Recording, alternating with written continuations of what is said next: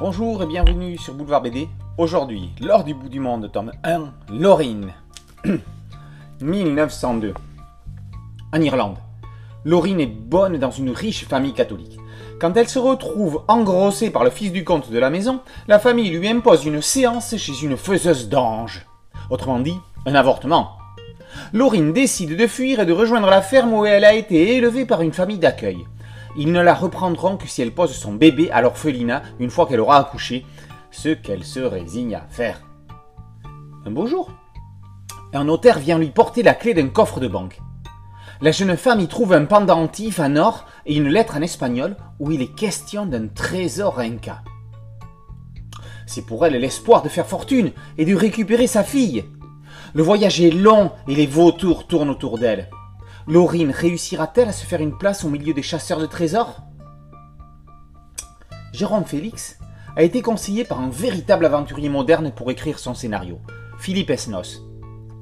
Décédé l'année dernière, le chercheur de trésors n'aura pas connu le plaisir de voir l'histoire achevée. Avec une âme de Jack London, Esnos parcourait les bibliothèques de France et d'Espagne avant de parcourir le monde et en particulier l'Amérique du Sud à la recherche de trésors disparus. Depuis 2000, il essayait de découvrir le tombeau du dernier empereur inca Atahualpa en Équateur. L'idée de l'or du bout du monde est tirée de l'histoire d'une famille ayant hérité de façon inattendue d'une somme impressionnante en 1965, somme déposée par un de leurs ancêtres explorateurs dans une banque écossaise cinq générations plus tôt. Jérôme Félix, scénariste du très remarqué western jusqu'au dernier, part sur les traces de chercheurs de trésors. Lorraine rencontre même l'aventurier Richard Burton que l'on a pu récemment croiser dans Maudit sois-tu chez Ankama. Petit paradoxe scénaristique, Lorraine le rencontre vers 1903 alors que Burton ayant réellement existé est décédé en 1890.